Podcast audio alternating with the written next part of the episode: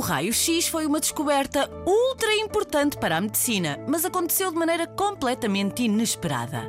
Em 1895, o físico alemão com um nome muito complicado, mas que eu te vou dizer, Wilhelm Conrad Röntgen. Ele estava a trabalhar no seu laboratório com uns tubos de raios catódicos, uma espécie de radiação emitida num tubo sem ar, quando de repente notou que um tubo estava a gerar uma luz estranha que era capaz de ultrapassar vários objetos e também a própria pele, e deixava só a sombra dos ossos. Decidiu fazer mais alguns testes e descobriu um raio desconhecido que resolveu chamar de X. A primeira radiografia da história aconteceu nesse mesmo ano, 1895, quando ele fez um teste à mão da sua mulher.